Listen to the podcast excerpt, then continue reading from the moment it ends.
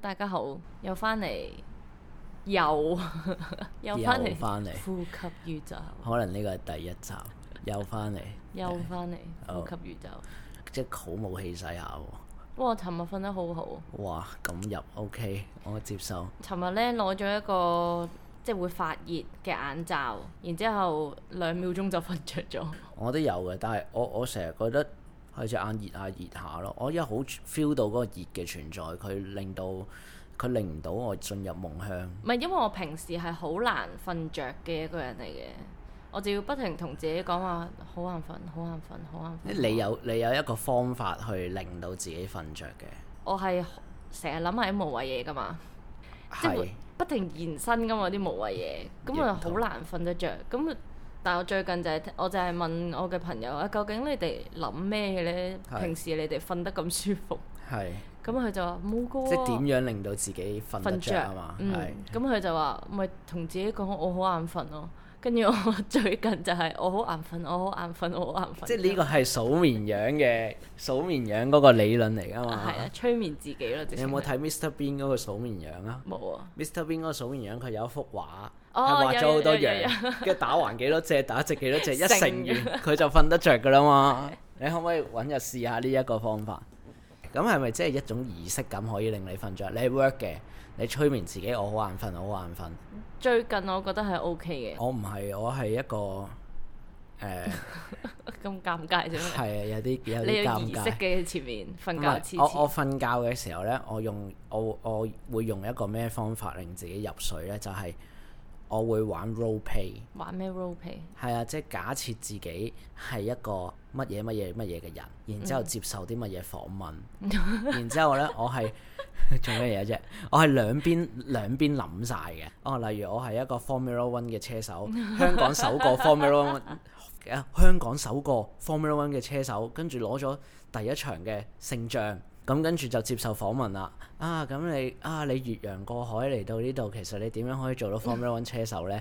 咁咪自己作咯。哦，我呢四歲呢，就跟屋企人呢嚟到法國，咁跟住呢，就開始接觸咧呢、個嘅高卡車，咁跟住呢，我就參加過三十五場比賽，咁三十五場比賽呢，入邊呢，我贏咗三十四場，有一場我肚痛。嗰 啲嗰啲差唔多，跟住我不停喺度問訪問自己咯。咁但係途中咧，亦都會轉嘅，嗯亦亦都會轉嗰個角色嘅，但係都係接受訪問嘅啦。嗯，誒、有啲係我原創嘅添，嗯即係誒、世世界四大指揮家。 音樂指揮家，咁我係其中一其中一個個，咁我係咩派別啊？哦，我係一種野 獸派，我呢就唔係好跟嗰個譜嘅，咁樣呢啲啦唔。係好跟個譜，係唔係好跟個譜嘅，即係好好純感覺嘅。我又會試過係誒、呃我係一個考古學家，就發現到誒誒羅茲威嗯爾嗰、個嗰個 UFO 碎片留咗一嚿喺度。嗯，咁我就考古發現到呢、個，跟住又要俾人追殺啊！我就用好多呢啲方法去令到自己瞓咁呢啲角色你係點樣諗出嚟嘅咧？誒呃好、多咧都係嚟自於我睇嘅 YouTube 咯，即係即係即係例如我我會砌模型，我睇啲 YouTube 嘅砌模型嘅片，跟住我啊女又嚟嘅喎，你睇砌模型嗰啲係 唔係唔係唔係唔係唔係 no no 嗰個係 notebook。如果大家聽眾入知道邊有 notebook 嘅 fans，希望大家留 言，我哋開個 TG group 分享下。唔知大家會唔會有呢、個即係有呢啲睡眠嘅？咁但係呢。啊！我想問多少少，你有冇試嗱，過我而家咪接受訪問啊咯。係啊，你有冇試過答唔到個訪問啊？ 嗱，你咁講，其實咧，我有試過創作唔到個人物出嚟，嗯，跟住我會失眠㗎，因為 咁 係啊，結果失會會失眠㗎。咁跟住唔係因為失眠嘅原因係我我覺得自己冇咗想像力啊。咁大鑊，係啊，嗰件事係好恐怖。唉、點解我諗唔到嘢嘅？我係咪應該瞓啊？但係 但係唔係喎，未瞓得喎。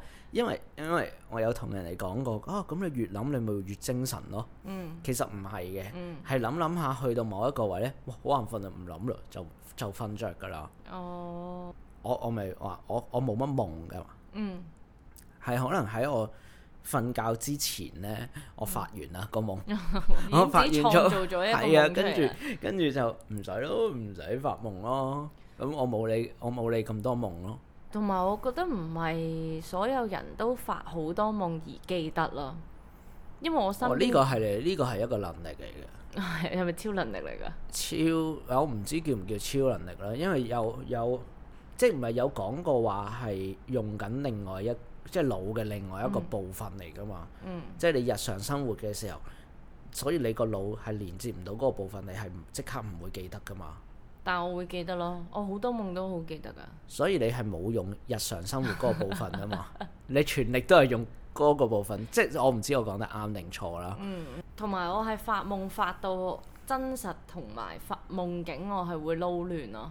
係你你見你見到你男朋友，跟住跟住誒、呃出同第二個女軌，仔一齊，咁跟住你第二日你就當佢係真嘅啦嘛，係哦跟住逼佢買 Prada 俾你啊 我嘛，冇，從來冇收過你哋咁嘅嘢。你話呢個世界有平行時空，我係信咯。譬如我喺個夢度，我去到一個地方，然之後喺個夢入邊，我係記得我以前嚟過呢一度，所以我知道點樣行。你下次呢，如果你再可以喺夢入邊自由控制你嘅活動嘅時候呢，嗯你試下揾一個陀螺 啊，睇下個陀螺會唔會轉啦？停定 係轉啊嘛。係啊，你試下揾係一個好恐怖陀螺啊。同埋我成日發啲夢中夢咯。夢仲要中夢，嗯，咁你一定更加要揾個陀螺啦。 你真係你揾唔到個陀螺，你好麻煩啊！我話俾你聽，成日啲朋友話我點解你記到啲夢咁 details 㗎，或者你個夢咁長㗎？就係會我唔會係你自己創作唔㗎？係之後唔係我我呢個唔係我唔喺係度我都懷疑好肯定唔係，因為我夢入邊嗰啲 CG 實在太勁啦，夢入邊嘅獅子，獅子係假嘅。OK，唔係各位，夢入邊嗰啲效果真係太勁。我又試過喪屍啦，又試過海嘯啦，又試過即係浸喺水度我遇溺啦。睇戲都未必有咁多咁大嘅特技㗎嘛，特技場面㗎嘛。 但係反而喺我夢睇下係咪 model 王原班人馬創作啦。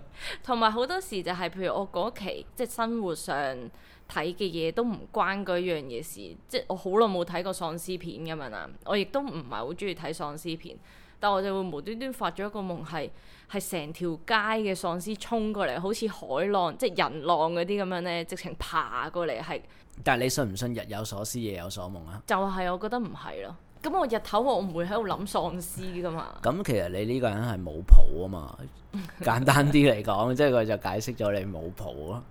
我就好少記得啲夢嘅，咁我最近有一個好深刻嘅經歷，咁啊發夢，咁就我有個朋友跳樓嗯，就死咗。你睇住佢定係三即我係第我三我已經唔身記得係睇住佢啊，即係我唔係睇住佢啊，定係我之後收到消息。咁當然我我就即刻醒咗嘅，我即刻醒咗呢，我第一件事，你你你發夢醒咗，你第一件事做咩啊？梗係我想，睇梗係睇想 Google 嘅查解夢啊！哦，我都有一排係咁樣嘅，但我發覺即係佢通常都係話啊，你最近壓力好大啊，或者今日你適宜過馬路咁樣，即係佢會今日適宜過馬路， 係啊，有邊日係不宜過馬路啊？有啲咩日子咧不宜過 馬唔路？係啊話俾我有哋陣時啲聽眾聽下，穩陣喎呢單嘢。有陣時係不宜講大話咁。唔係，我想講係我發完嗰個夢之後呢，我有解夢啊，我就上去解夢啦。嗯，咁就話我唔記得咗係咩啦，都類似係我會升官發財嗰啲啦。係咁但係呢，忍唔住我打俾嗰個朋友啊，因為誒、呃都有段時間冇見㗎啦，因為疫情嘅關係。嗯嗯，咁跟住我啊，你健在啊 嘛？好慘啊！係啊，唔係啊，我我起身嗰下我係傷，我好傷心啊！嗯我好傷心係呢、個佢要自殺，佢想佢決定之前冇揾我。啊，好慘唔啊！唔即係唔係同我講聲係啊？你你你會有嗰個感覺係，我係咪做少咗啲嘢係係咧？其實佢係咪可以揾我呢？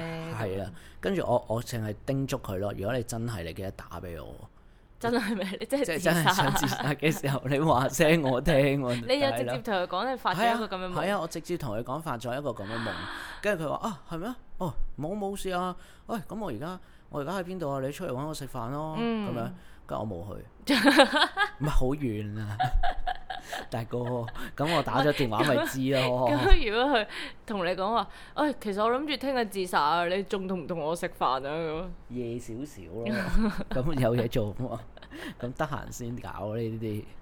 哇！我最近就係發咗一個嗯夢中夢。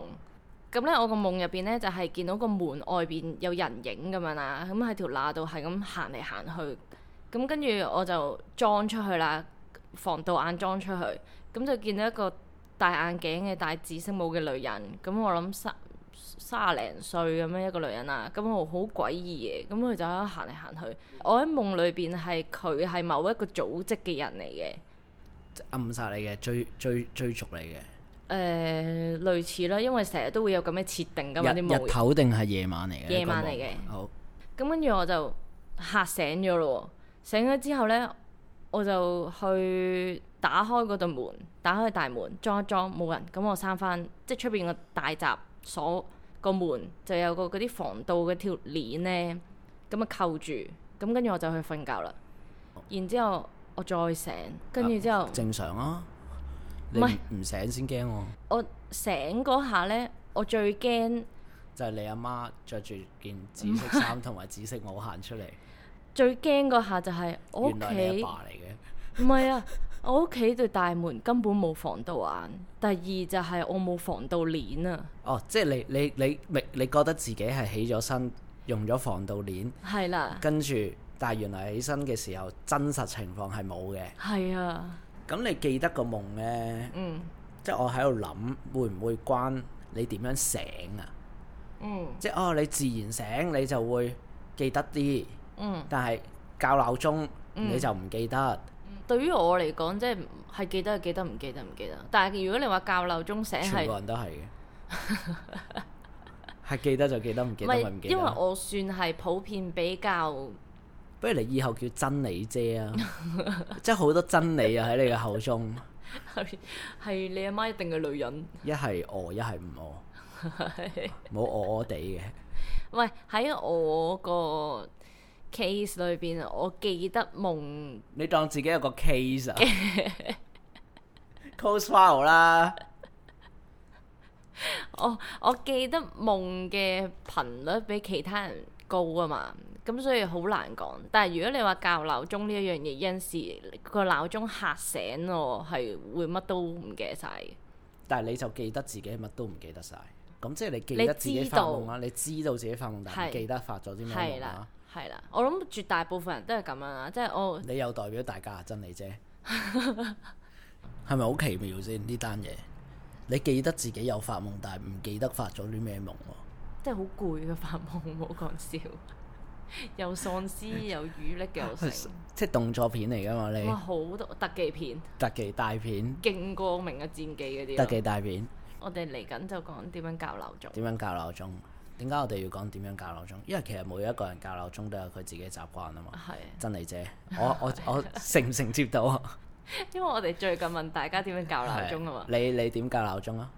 我、嗯啊，我哋要有啲前設嘅，即係誒七點半起身啦，你要係七點半起身，你就準時八點出到門口，係你一定要半個鐘噶啦。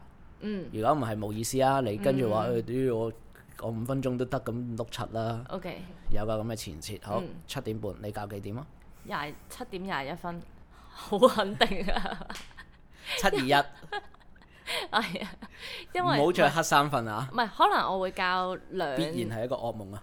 大概兩個鬧鐘，咁一大個概係大概，因為三個鬧鐘我覺得有啲煩， 我有時教兩個半鬧鐘咯，嗰半個點響啊？大概嘅啫。大概係兩至三個鬧鐘啦。我我當自己兩個鬧鐘先。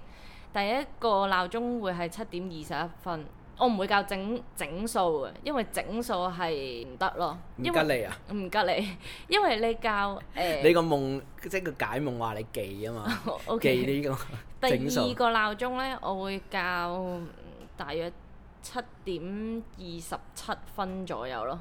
六分鐘啊相距，誒、唔關相距事，係嗰個感覺嘅問題。係即係如果你二十一分嘅話，你會覺得哇過咗搭四咯喎，我距離我搭半起身差唔多咯喎咁樣。咁跟住到廿六分嘅時候你，或廿七分嘅時候，你就我頂搭半啦咁樣嘅感覺咯。咁我就要醒咯，哦，你你所以你教鬧鐘其實係製造一個效果俾你，等你自己醒。即係你唔可以教十八分，你教十八分我就會覺得哦搭四啦，但係你教廿一分你就會過咗搭四啦嘛。咁即係你嘅心理關口係十分鐘啦。差誒、差唔多，係因為太早咧，我會覺得自己蝕咗。嗱，咁你去到呢個位就要講我點教鬧鐘啦。誒我如果七點半要起身呢，我就會教七點廿五分同埋七點三十五分，十分鐘都係我嘅心理關口嚟嘅。嗯咁但係如果我七點半，我再瞓多十分鐘，嗯嗱，你只能夠寄望隔誒、一落去即刻有車啦，係，唔塞車啦，你追翻呢十分鐘啦，但係冇嗯同埋嘅。冇人霸住個廁所。 係啦，呢十嗯分鐘係呢呢十分鐘係誒都市 Buffer 位嗯都市人嘅小秘密嚟嘅，每一個人都有呢十分鐘或者十五分鐘啦。咁我就會教七點廿五分同埋七點三十五分，咁你就遲咗起身啦啊咪？就你點樣追翻個五分 鐘啊？咪咪咪講咯，咪一落去有車咯，唔塞即車係咯 你。期望，但係你頭先又話一定要半個係啊鐘。，所以誒、基本上都會 遲到嘅。咁但係現代人咧，對誒、遲到五分鐘。但係嗱，你諗下，我點都要瞓嗰十分鐘噶啦。我點樣第一個鬧鐘之後，我都要瞓十分鐘。嗯但係如果我較早五分鐘咧，嗯咁其實我就唔使七點四十分起身啊嘛，嗯。我就唔使蝕咗嗰五分咁點鐘。解你唔二十分呢？唔得，二十分你準時七點三十分咧，你你個人唔唔夠 urgent 啊，你係冇嗰個動力㗎。啊我明㗎，我明㗎。我你明㗎係嚇，超七點半啫嘛， 係咯，啱啱好。按計劃進行咁咪得啦，慢慢嚟啦。你就算你真係七點半起身，你都係七點五十五分你先去刷牙、洗面、換衫噶 啦。咁所以我會教七點廿五分咯。但係你，但係你，你嘅準備時間就少咗五分鐘嘛。係啊，唔係啊，咁你點都係啊嘛，因為因為我我嘅前設就係我點都要瞓得十分鐘噶啦唔。係你應該駁我，就話我嘅準備時間冇少過十分鐘啊，我少五分鐘啫嘛，咁樣咯。即係我錯咗啊唔係唔係唔係唔係， 即係我自己幫！Fuck 你 you，Wilson！幫你咁樣諗嘅。但我知道有啲人呢，如果七點半呢，嗯佢、就會教六點九啦、係六點十啦、六點係十一、六點即係七點啦，即係係一路五分鐘五分鐘咁教落去好咯。乞人憎，誒、超級乞人憎。如果你瞓喺佢隔離呢，因為譬如我，我咪會覺得蝕嘅，因為係我諗啊廿幾分先至響咁個鬧鐘。譬如我係同佢要同步一齊起身同埋出門口啦，係都係七點半啦。係啦。係哇！咁佢六點九就嘈醒咗我喎，同埋我唔係翻瞓嗰啲人嚟，即係我會賴床。但頂你啊！咁你嗰個七點廿一分，咁你點解要七點廿七分你先會覺得啊、哎要再起身啊？嗰、個唔係叫翻瞓叫咩啊唔？係嗰啲閉目養神或者叫賴床 啊，唔係我唔會講，唔會發多個夢啊？係啦，頭先我講我頂啦啊我係好難入睡嘅一個人嚟噶嘛，六點九已經嘈醒咗我嘅話，我係好難，然之後去翻我個鬧鐘先醒咯。佢仲要唔係得一個鬧鐘喎，係六點九、六點十、六點十一一路響喎，但係佢照瞓噶嘛？係啊，可以佢照瞓噶嘛，係 可以佢照撳撳熄咗跟住繼續所以其實瞓㗎嘛佢個鬧鐘係冇意思嘅，對佢嚟講。但佢會覺得有意思咯。誒、呢、個鬧鐘係我 ready 要起身，呢、個鬧鐘係提我之後有鬧鐘要起身。哦、即係而家嗰啲 app，即係嗰啲電話嗰啲鬧鐘咧嗯，係可以打埋句字喺度係啊啊嘛，差唔多 啦，咁樣瞓多五分鐘好 啦嗱咁。嚇、快啲啦，遲到啦， 即係每一句你都教晒咯。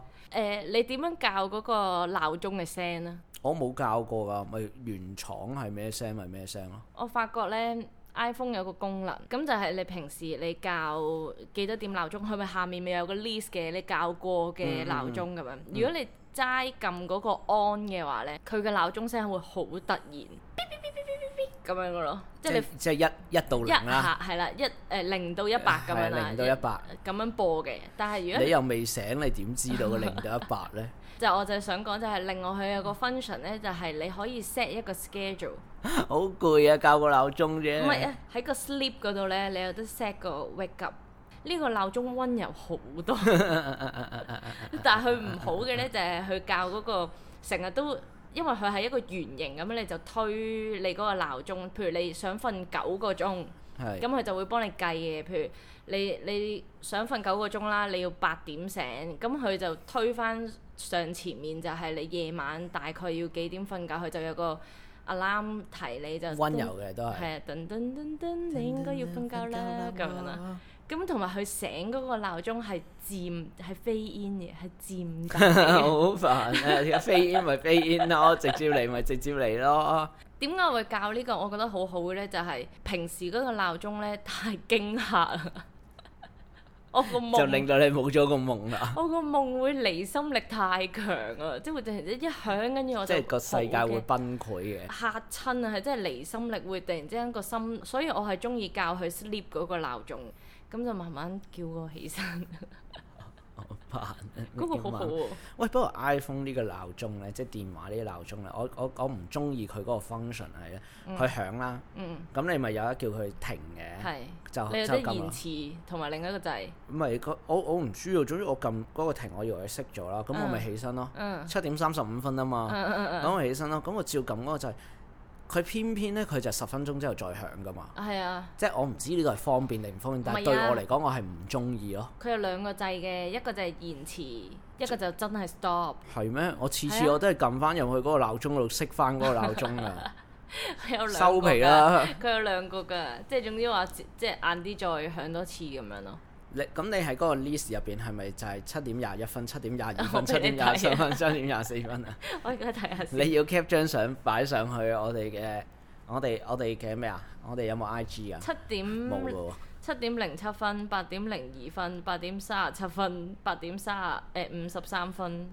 哦、我以前咧中學，我特登買一個細嘅鬧鐘放喺床尾，即係細嗰啲入電嗰啲啊。即係你想擺遠啲。係啦， OK，咁跟住咧，即係以前舊式嗰啲鬧鐘咧，嗶嗶嗶嗶嗶嗶嗶嗶咁樣噶啦嘛。誒、呃我就要逼自己係坐起身，係。你要伸隻手過去熄嗰個鬧鐘咯唔。係喎，好似有個鬧鐘咧係定我睇戲開啊開窗， 開一開窗嗰個咪好咯，bang 咁你就 瞓翻啦。你嗰個起身，起你要起身去床尾嘅撳熄佢啊嘛，係你而家要瞄準 添喎，你真係會嬲噶喎，有機會 shit 又唔中嘅。但係你會醒啊嘛，即係呢個行你都徑係要想想醒啫嘛，係呢你都個行徑會係，醒啊嘛，咁都都 OK 嘅，都 OK 嘅你。都係 O 嗰 K，件事你啊。送俾我啦。嗯，今集係咁多，拜拜。拜拜。